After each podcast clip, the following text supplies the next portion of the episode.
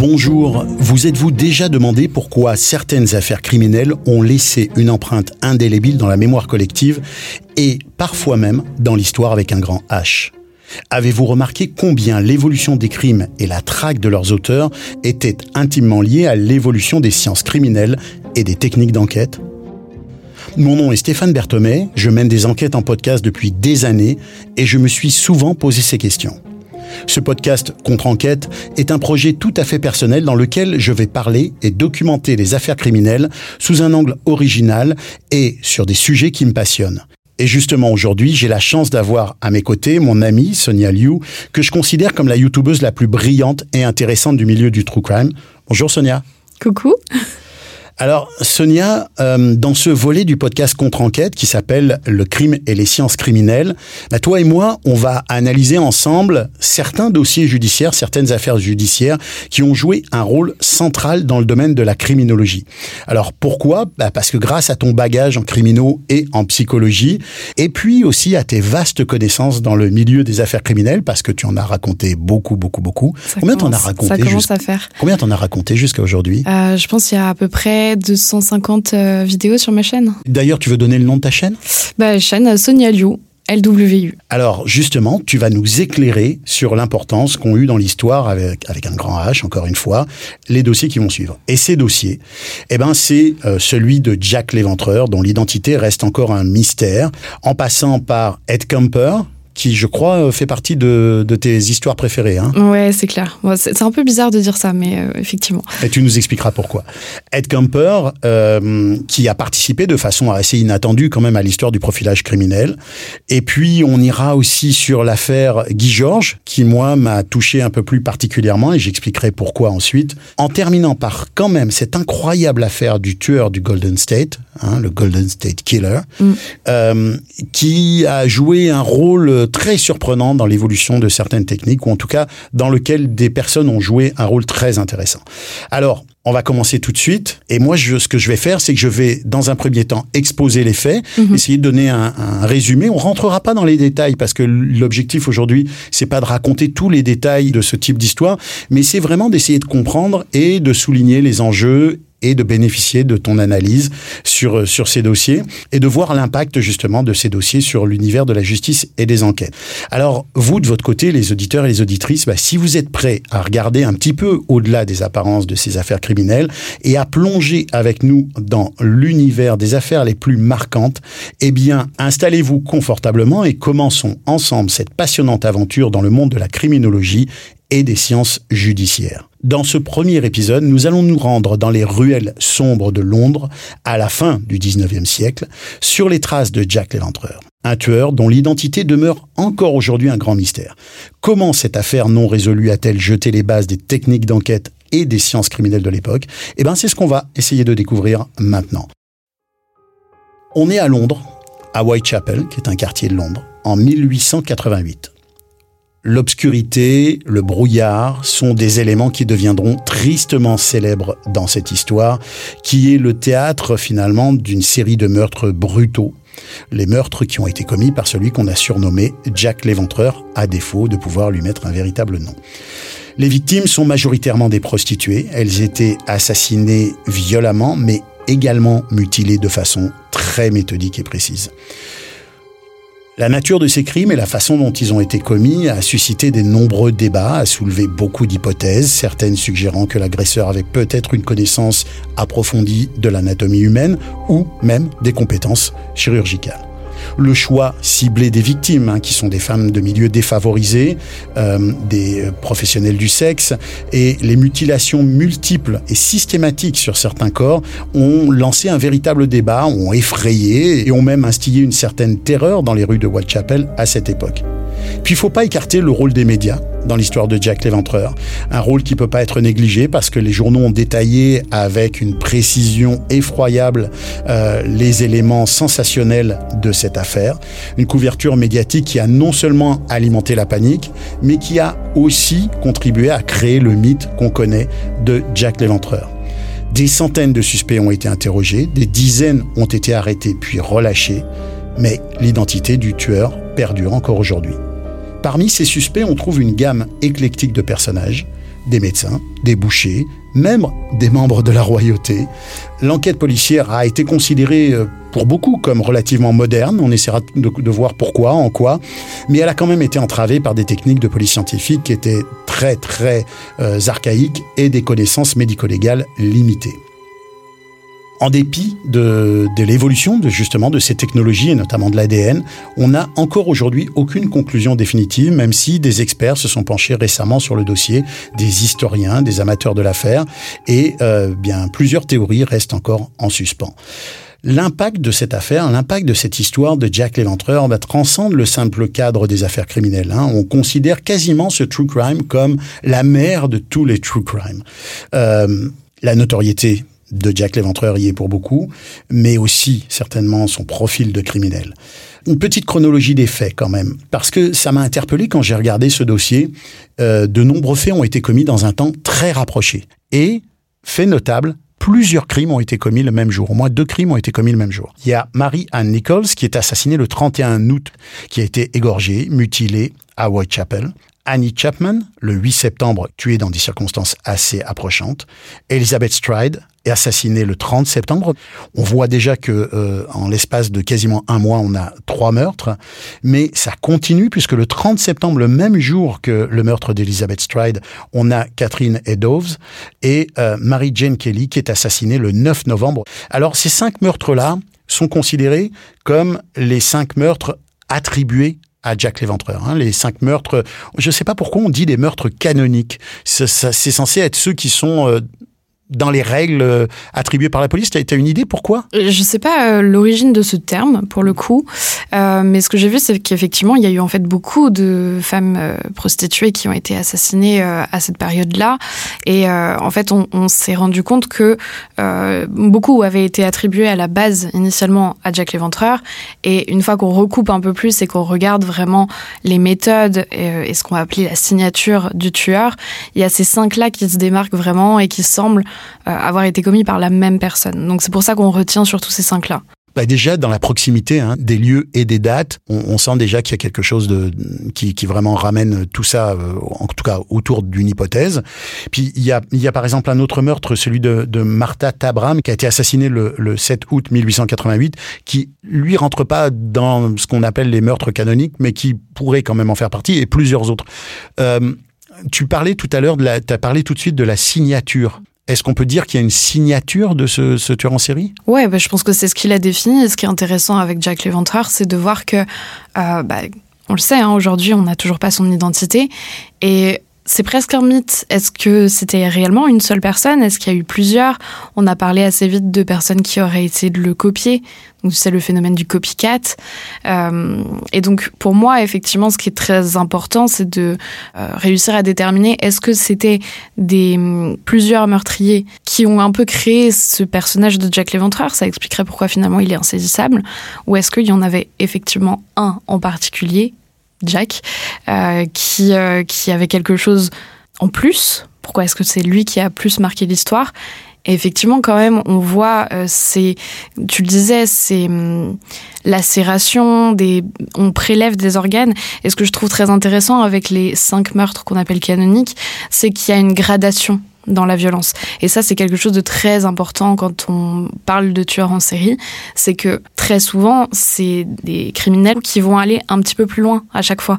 Parce que euh, bah, ils n'ont pas été attrapés, parce qu'ils ont une sorte d'expérience criminelle, ils ont une expérience du meurtre, et du coup, en fait, c'est un petit peu ce qu'on voit avec lui. Donc je trouve que ça corrobore quand même bien cette hypothèse de Jack l'Éventreur aurait existé au moins sur ces cinq meurtres-là. On parle... Euh, souvent dans l'analyse des, actes criminels euh, de cette évolution de, la brutalité dans le, crime parce qu'on on l'explique par le fait que il y a une recherche de sensation de la part du criminel. Est-ce que est-ce que ça ressemble à ça dans ce dossier-là? Ouais, moi je pense. Et puis au-delà de ça, en fait, il faut bien qu'on comprenne que on ne devient pas un tueur en série du jour au lendemain, tu vois. On se lève pas un matin et d'un seul coup, on est un tueur en série euh, accompli, entre guillemets, qui ne se fait pas attraper. Donc il y a un apprentissage de la violence. On teste ses propres limites, parce qu'il y a beaucoup de fantasmes de violence qui sont préexistants au premier meurtre. On commence, et puis ce qui fait que euh, il y a des personnes qui tuent une fois qui ne recommencent pas parce qu'elles sont effrayées.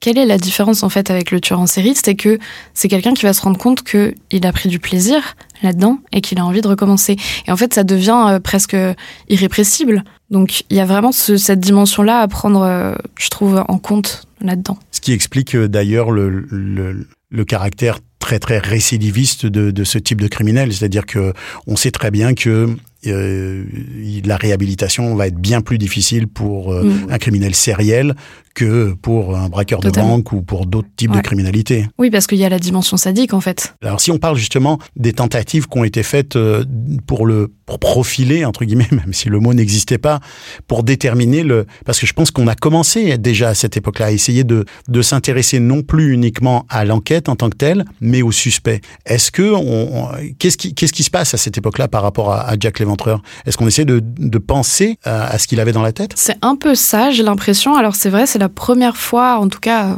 euh, qu'on tente de faire un profilage du coup de, cette entité qu'on n'arrive pas à saisir.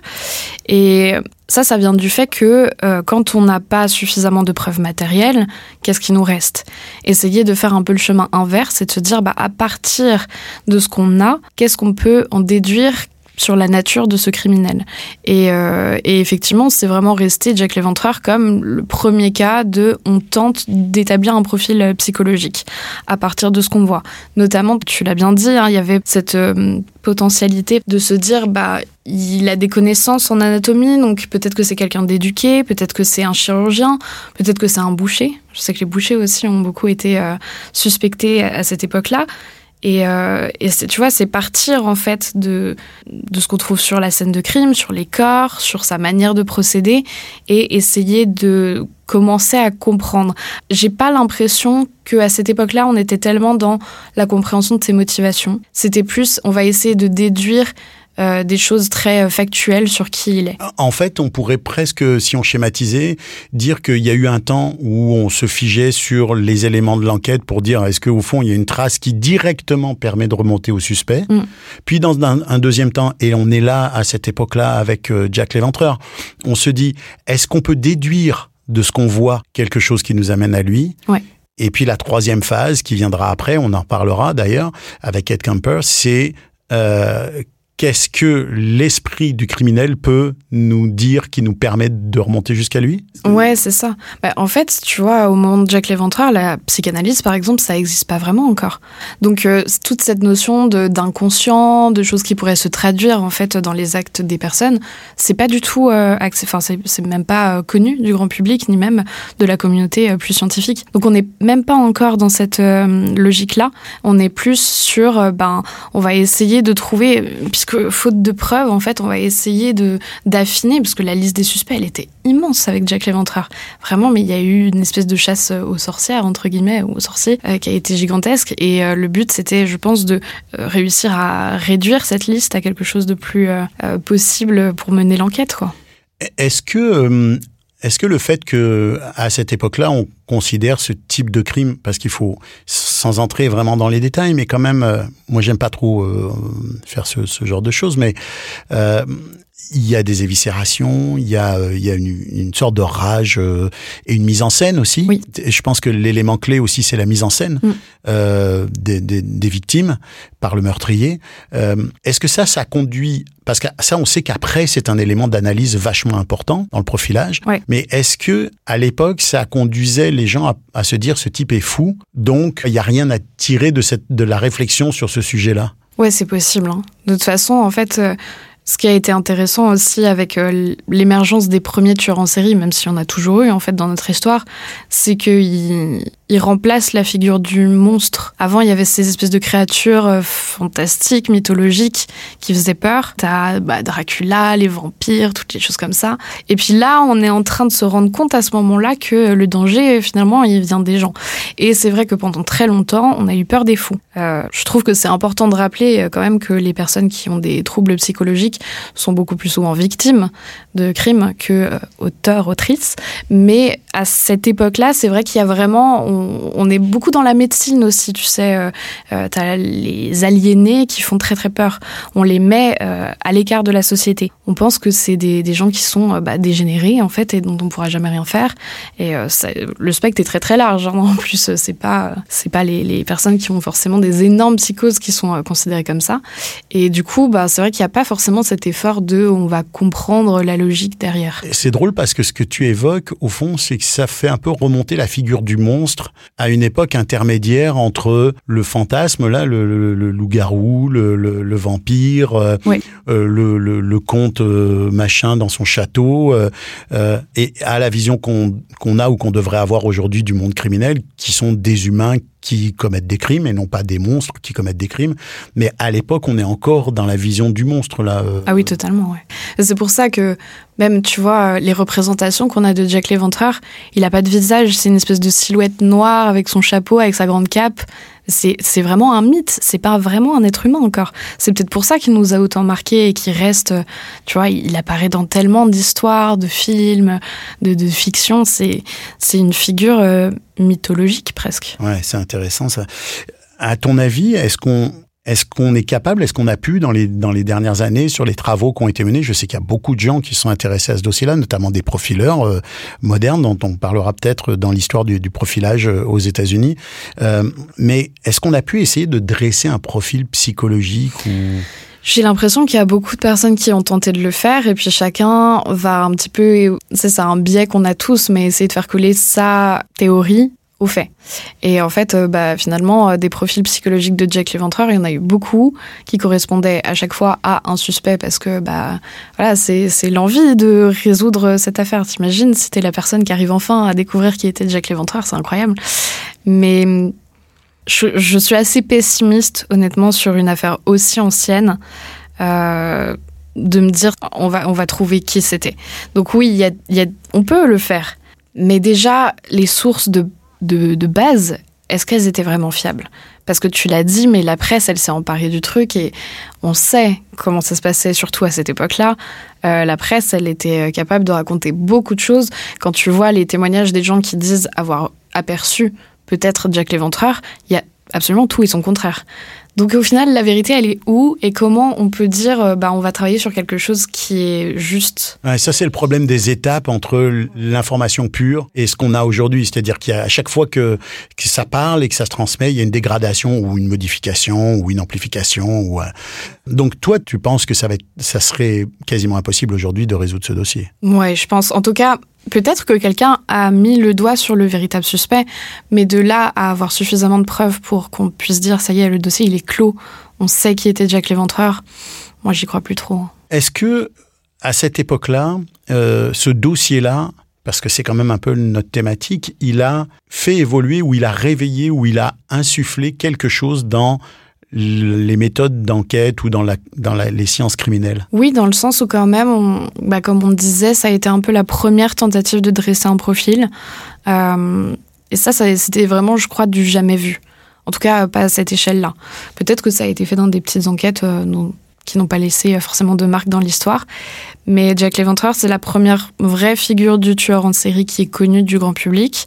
Et au niveau des enquêteurs, bah, c'est la première traque de, de quelqu'un euh, qui ne laisse pas d'éléments matériels. Et donc, on va essayer de euh, définir qui il pouvait être au travers de ce qu'il a fait. Donc oui, je pense que c'est un peu les origines, avant les origines du profilage. Est-ce que ça tient aussi au fait que euh, c'est quand même une époque où on a des détails euh, sensationnalistes sur le type de crime qui est commis? Et si on remonte un peu dans l'histoire, toi tu as lu beaucoup, j'ai lu beaucoup, euh, il y a peu d'histoires dans lesquelles il y a autant de détails sensationnalistes et de détails qui tiennent justement de, de ce ce que la science criminelle va utiliser après. Alors est-ce que ça aussi, ça a joué dans, un, la tentative de mieux le comprendre, puis deux, dans ce que c'est resté dans, nos dans l'esprit, euh, dans la mémoire collective? Oui, bah forcément, parce que c'est vrai qu'il y a une abondance, mais il y a, quand même des, des, des, dessins, même des photos des victimes qui sont publiées. C'est très, très accessible, même sur Internet, etc. Donc tu, tu vois euh, des, des corps euh, au moment des autopsies ou même des photos des scènes de crime. C'est... c'est quelque chose qui forcément euh, laisse complètement ahuri. Et il y a cette volonté de, de comprendre. Je pense qu'il commence à naître et, pour moi, en fait, on est quand même vraiment dans ce début aussi de la psychanalyse, de aller comprendre ce qui se passe dans la tête des gens, alors qu'avant, c'était pas du tout le cas. C'est vraiment cette émergence de aussi euh, les origines de la psychologie, en fait. Alors, on va reparler, mais en quoi c'est important de comprendre ce qui se passe dans la tête d'un criminel Parce que ça, ça, a longtemps été un débat euh, de dire on n'a pas besoin de savoir ce qui se passe dans la tête du criminel ou on veut pas savoir c'est un fou, c'est un tueur, ça sert à rien de comprendre. En quoi ça, peut être important? Mais parce qu'en fait, euh, j'en reviens encore à cette image du monstre. Euh, se dire c'est juste quelqu'un de fou et de toute façon on n'a pas besoin de le comprendre, c'est rejeter le criminel à la bordure de l'humanité et se dire bah en fait il n'est pas comme nous. Donc, bah, on peut rien faire. Il n'y a pas de prévention possible. Il n'y a pas de soins possibles aussi. Il n'y a pas de réinsertion possible. Et c'est pas le cas en fait. La grosse, grosse majorité des criminels euh, n'ont pas d'énormes troubles psychologiques. C'est un peu dur à accepter parfois comme idée. On a tous un petit peu de ce que eux ont, tous en nous. C'est juste eux, pourquoi est-ce qu'ils poussent ça aussi loin? Pourquoi est-ce qu'ils n'ont pas de morale? Pourquoi est-ce qu'ils n'ont pas d'empathie? C'est ça qui est important d'aller comprendre moi, vraiment pour la prévention, je trouve que c'est super important. Et après, effectivement, bah, pour euh, la réinsertion. Qu'est-ce que cette affaire de Jack l'Éventreur, qu'est-ce qu'on doit en garder euh, de d'important pour euh, pour comprendre ce qui va se passer après dans l'histoire des enquêtes criminelles, etc., etc. Qu'est-ce qui est-ce qu'il y a quelque chose de, de il y a peut-être rien en fond à garder de cette histoire-là, si ce n'est que peut-être que c'est une enquête ratée tout simplement? Euh, c'est une enquête ratée. Après, c'est vrai qu'à l'époque. Est-ce qu'il y avait beaucoup d'enquêtes qui terminaient bien pour quelque chose d'aussi énorme Tu vois, l'emballement médiatique qui se passe à ce moment-là, qui tombe quand même sur les enquêteurs. Enfin, moi, je me disais, euh, les enquêteurs, euh, il y avait une pression de dingue. Il y avait quand même aussi euh, tout un contexte d'antisémitisme, de choses comme ça qui vient se rajouter. Oui, parce qu'il y a des théories qui disent aussi que ça aurait été un immigrant. on parle de, d'un de, immigrant juif polonais dans, dans, les, dans les suspects. et justement, tiens, tu m'amènes sur autre chose. Ce suspect de la famille royale, c'est quoi cette histoire? C'est pas un peu du fantasme C'est pas un peu on a envie de, de, frissonner et tout, de se dire que. Un peu les origines du complotisme en vrai, euh, se dire bah. Il y, y, a des personnes euh, qui font des rituels, des choses cachées euh, parmi les plus grands.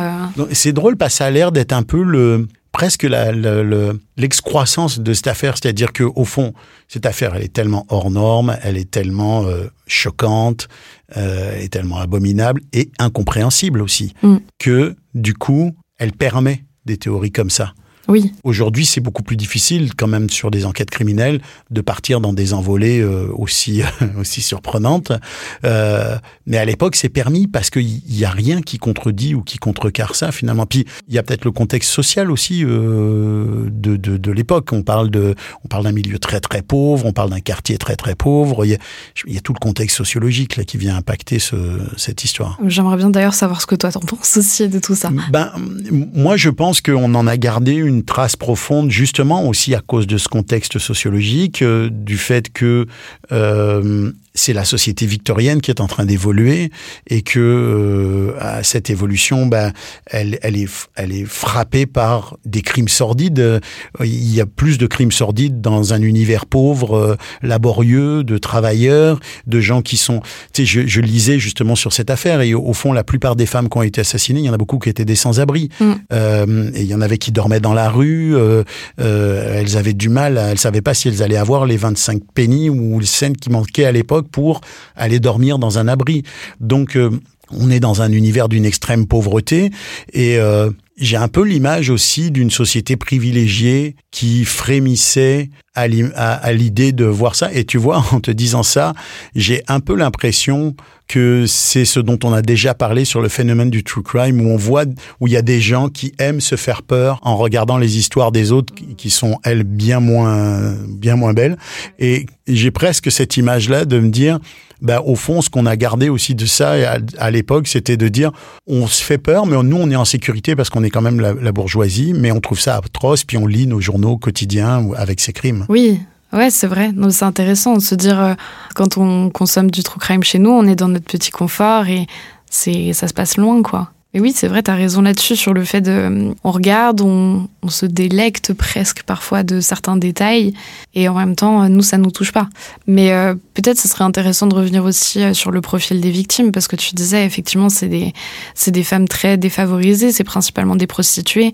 Et euh, je sais pas pas exactement si ça a beaucoup, je pense que ça a été euh, aussi euh, évoqué par les enquêteurs à ce moment-là. Qu'est-ce que ça signifie? Parce que ça, du coup, on le verra plus tard, quand on aura plus de connaissances sur euh, les motivations des tueurs en série. Mais le choix des victimes, qui ont quand même un profil très similaire là, c'est pas. Alors, il y a de l'opportunisme, je pense, parce que c'est des femmes qui sont dans la rue, qui sont vulnérables.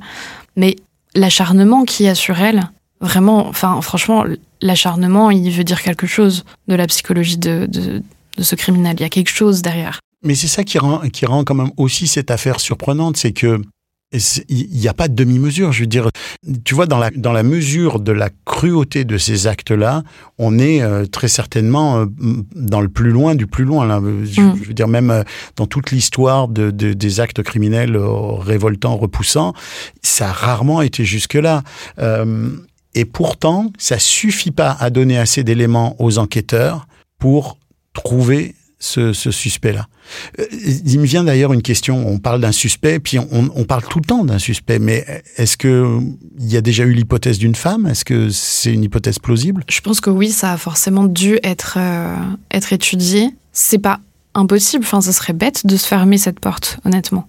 Euh, les études après qui ont été faites sur effectivement les, les profils des tueurs et en fonction des victimes tendent quand même à dire que c'est plus probablement un homme euh, ne serait-ce que tu vois, encore une fois, ces femmes, elles suivaient euh, des hommes qui étaient leurs clients. C'était, elles n'avaient pas le choix que de faire confiance et de suivre des hommes qu'elles connaissaient pas. Et puis je pense vraiment dans, certaines choses qui se passent à ce moment-là, parce que on n'est pas sûr qu'il y avait des agressions sexuelles, mais on peut pas non plus complètement l'éluder.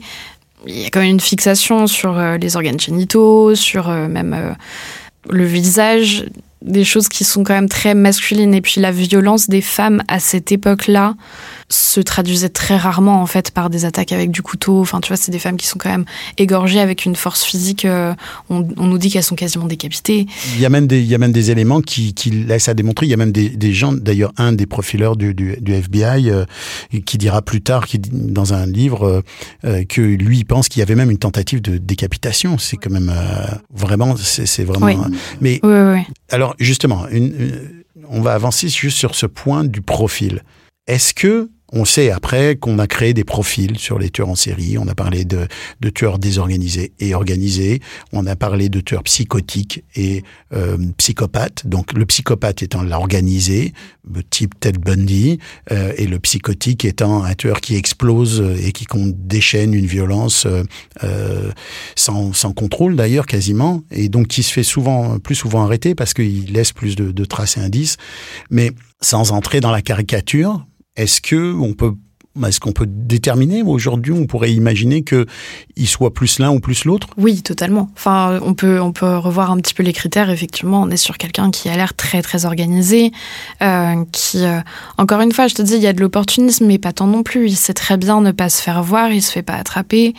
Euh, il vient avec visiblement du matériel. Ah oui, c'est vrai que. Tu vois? Oui, ça va plus beau. C'est quelqu'un qui vient avec de quoi euh, ouais, exercer, exercer la violence. Ouais. Oui, donc ça veut dire très prémédité. Ouais, pour moi, enfin, la préméditation dans ces choses-là, oui. D'ailleurs, je crois qu'il y a un des crimes où on dit, on a eu un doute sur le fait que c'était lui ou pas, mais on pense que oui. Juste, il n'a pas pu aller au bout de ce qu'il faisait habituellement, c'est-à-dire prélever des organes, parce qu'il aurait euh, senti que quelqu'un arrivait et il s'était enfui avant. Donc, tu vois, c'est vraiment euh, ce côté je suis capable d'analyser ce qui se passe autour, je sais qu'il faut pas que je me fasse prendre, je suis, prêt euh, à, être, enfin, je suis alerte et je peux m'enfuir euh, très vite sans me faire voir. Donc c'est euh, quelqu'un qui qui fait très bien la différence entre le bien et le mal, entre ce qui est répréhensible et qui est capable du coup de déjouer, de détourner tout ça. Bon, je vais te poser une question difficile. Est-ce que s'il avait été arrêté, Jack Léventreur aurait pu être condamné? Compte tenu de la, de la nature des crimes, euh, peut-être qu'on aurait considéré qu'il était aliéné, et puis, euh, comme on disait à l'époque. Je pense que euh, si quelqu'un avait été arrêté, qu'il soit coupable ou pas, il aurait été condamné.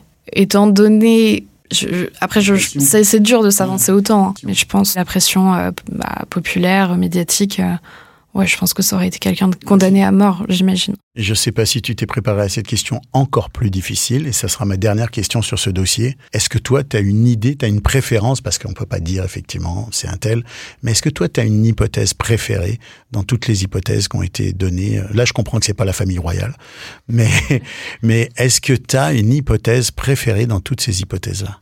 Bah moi, c'est vrai que de base, j'étais assez convaincue par l'hypothèse de quelqu'un euh, ayant des connaissances un petit peu en anatomie. Euh, et puis, euh, bah, j'ai lu aussi des personnes qui disaient non, finalement, c'est pas forcément ça. Et j'ai l'impression que je suis perdue. Tu vois, je lis des, je lis des gens qui vont vendre un petit peu leur théorie et j'y adhère. Puis après, je lis quelqu'un d'autre qui avance une autre théorie et j'y adhère aussi. Je me dis, ouais, c'est crédible aussi.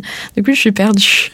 c'est intéressant que quelqu'un comme toi qui a un bagage, euh, justement, dans, dans ce champ d'analyse-là, se retrouve euh, perdu ou en tout cas influencé par les théories des uns et des autres. Donc ça veut dire que finalement, monsieur, madame, tout le monde, ils ont aucune chance de, de vraiment le savoir. Bah, moi, je te dis, je suis assez pessimiste sur le fait que.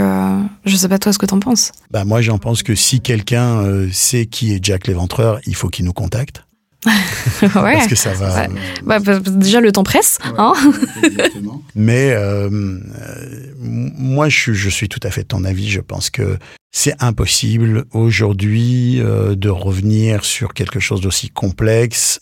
Puis j'ai fait des enquêtes judiciaires, euh, donc je sais qu'une enquête qui est mal partie, une enquête qui est vieille, une enquête qui a été sabotée parfois, ou une enquête qui a été tout simplement malmenée, ou, ou dont on perd un peu le sens, bah on peut pas on peut pas revenir en arrière. Euh, puis peut-être que j'ai pas je suis pas entré dans le détail du fin détail du dossier, mais j'imagine qu'il y a beaucoup de pièces qui se sont perdues, de d'actes d'enquête qui sont qui ont disparu, les autopsies. Je sais qu'il reste des choses, mais quand même bon donc non, je ne suis pas très très optimiste là-dessus. Euh, bah, ça serait peut-être un peu la conclusion de cet épisode d'aujourd'hui. Euh... Est-ce qu'on est qu'on doit accepter qu'il y a des affaires comme ça qui resteront des mystères finalement? Hum, Ça, c'est une bonne question. Est-ce qu'on doit l'accepter?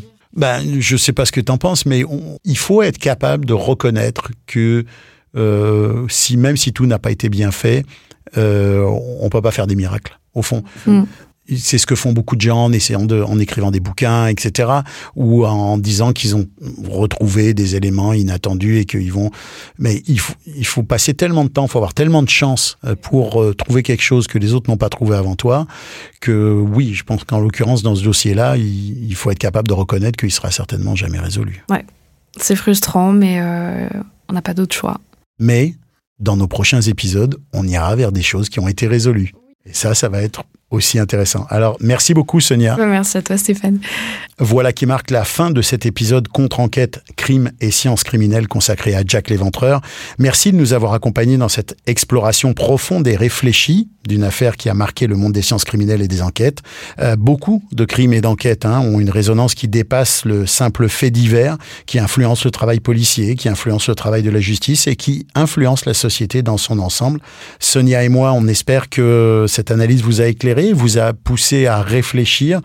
La prochaine fois, on va parler de Ed Kemper. Est-ce que tu veux juste, avant qu'on se quitte, Sonia, me dire, j'ai dit au début de cet épisode que c'était, euh, tu avais une, préférence ou une, attirance pour cette affaire, et, tu veux peut-être nous dire pourquoi? Qu'est-ce que tu trouves de particulièrement intéressant dans cette affaire de Ed Kemper? Alors c'est très bizarre de dire qu'on a un tueur en série préféré, mais c'est un peu euh, le cas. Tu vois, Ed Kemper et Albert Fish, euh, je dis souvent que c'est les deux affaires qui m'ont le plus marqué, parce qu'en fait c'est celles qui m'ont donné vraiment envie de m'intéresser à la criminologie et notamment à la psychologie des tueurs en série.